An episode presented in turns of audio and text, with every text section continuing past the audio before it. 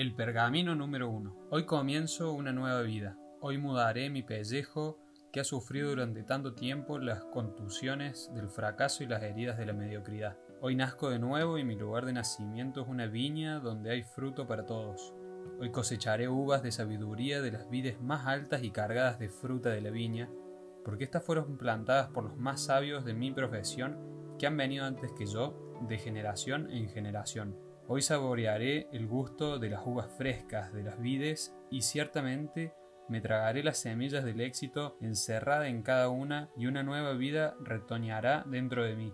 La carrera que he escogido está repleta de oportunidades y al mismo tiempo está llena de angustia y desesperación. Y los cadáveres de aquellos que han fracasado, si los pudiera uno encimar del otro, proyectarían su sombra por encima de todas las pirámides de la tierra y sin embargo no fracasaré como los otros, puesto que en mis manos sostengo las cartas de marear que me guiarán a través de corrientes peligrosas hasta las playas que solo ayer me parecían un sueño. El fracaso no será mi recompensa por la lucha. Así como la naturaleza no ha hecho provisión alguna para que mi cuerpo tolere el dolor, tampoco ha hecho provisión para que mi vida sufra el fracaso. El fracaso, como el dolor, es ajeno a mi vida. En el pasado lo acepté como acepté el dolor. Ahora lo rechazo y estoy preparado para abrazar la sabiduría y los principios que me sacarán de las sombras para internarme en la luz resplandeciente de la riqueza, la posición y la felicidad, muy superiores a mis más extravagantes sueños, hasta que aún las manzanas de oro del jardín de las Hespérides no parecerán otra cosa que mi justa recompensa. El tiempo le enseña todas las cosas a aquel que vive para siempre, pero no puedo darme el lujo de la eternidad y sin embargo dentro del tiempo que se me ha asignado debo practicar el arte de la paciencia, porque la naturaleza no procede jamás con apresuramiento. Para crear el olivo, el rey de todos los árboles, se requieren 100 años. Una planta de cebolla es vieja después de nueve semanas. He vivido como una planta de cebolla, pero no he estado conforme con ello. Ahora quisiera ser el más grande de los árboles de olivo y en realidad el más grande de los vendedores. ¿Y cómo lo lograré? Porque no tengo ni los conocimientos ni la experiencia para alcanzar la grandeza y ya he tropezado en ignorancia y he caído en el charco de la compasión por mí mismo. La respuesta es sencilla. Comenzaré mi viaje sin el estorbo de los conocimientos innecesarios o la desventaja de una experiencia carente de significado. La naturaleza me ha proporcionado ya el conocimiento y el instinto muy superiores a los de cualquier bestia del bosque y a la experiencia se le ha asignado un valor exagerado, especialmente por los viejos que asienten sabiamente con la cabeza y hablan estupideces. En realidad la experiencia enseña sistemáticamente, y sin embargo su curso de instrucción devora los años de los hombres de manera que el valor de sus lecciones disminuye con el tiempo necesario para adquirir su sabiduría especial, y al final se ha malgastado en hombres que han muerto. Además, la experiencia se compara con la moda, una acción o medida que tuvo éxito hoy será irresoluble e impráctica mañana. Solamente los principios perduran y estos poseo, porque las leyes que me conducirán a la grandeza figuran en las palabras de estos pergaminos. Me enseñarán más a evitar el fracaso que a alcanzar el éxito, porque ¿qué es el éxito sino un estado mental? ¿Qué dos personas entre los mil sabios definirán el éxito con las mismas palabras? Y sin embargo el fracaso se describe siempre de la misma forma. El fracaso es la incapacidad del hombre de alcanzar sus metas en la vida, cualquiera que sean. En realidad la única diferencia entre aquellos que han fracasado y aquellos que han tenido éxito reside en la diferencia de sus hábitos. Los buenos hábitos son la clave de todo éxito.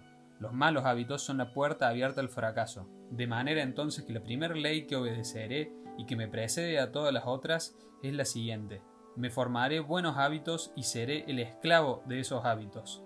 Cuando era niño era esclavo de mis impulsos, ahora soy esclavo de mis hábitos, como lo son todos los hombres crecidos. He rendido mi libre albedrío a los años de hábitos acumulados, y las acciones pasadas de mi vida han señalado ya un camino que amenaza aprisionar mi futuro. Mis acciones son gobernadas por el apetito, la pasión, el prejuicio, la avaricia, el amor, temor, medio ambiente, hábitos, y el peor de estos tiranos es el hábito. Por lo tanto, si tengo que ser esclavo de los hábitos, que sea esclavo de los buenos hábitos. Los malos hábitos deben ser destruidos y nuevos surcos preparados para la buena semilla. Adquiriré buenos hábitos y me convertiré en su esclavo.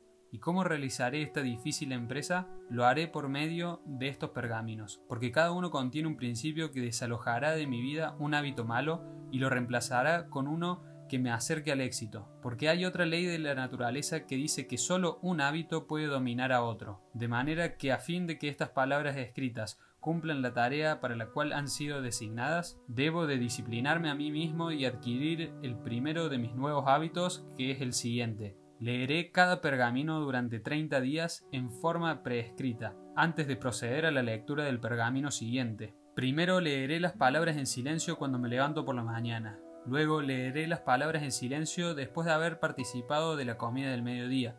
Finalmente leeré las palabras de nuevo antes de acostarme al finalizar mi día. Y aún más importante, en esta oportunidad leeré las palabras en voz alta. Al día siguiente repetiré este procedimiento y continuaré de esta manera durante 30 días. Luego comenzaré el siguiente pergamino y repetiré este procedimiento durante otros 30 días. Continuaré de esta forma hasta que haya vivido con cada uno de los pergaminos durante 30 días y mi lectura se haya convertido en hábito. ¿Y qué realizaré mediante este hábito?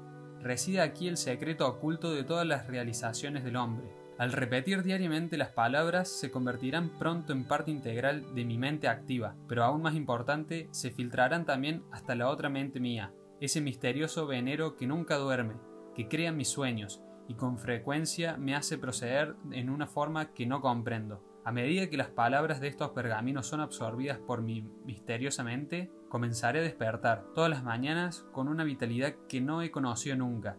Mi vigor aumentará, mi entusiasmo se acrecentará, mi deseo de enfrentarme con el mundo dominará todos los temores que antes me saltaban al amanecer, y seré más feliz de lo que jamás había pensado que fuese posible en este mundo de luchas y de dolor. Finalmente descubriré que reacciono ante todas las situaciones que me confrontan como los pergaminos me ordenaron que reaccionara, y pronto estas acciones y reacciones serán fáciles de realizar, porque todo acto se hace fácil con la práctica. De manera entonces que nacerá un hábito nuevo y bueno, porque cuando un acto se hace fácil mediante la repetición constante, se convierte en un placer realizarlo. Y si es un placer realizarlo, corresponde a la naturaleza del hombre el realizarlo con frecuencia. Cuando lo hago con frecuencia se convierte en un hábito, y yo me convierto en su esclavo, y puesto que este es un buen hábito, esta es mi voluntad.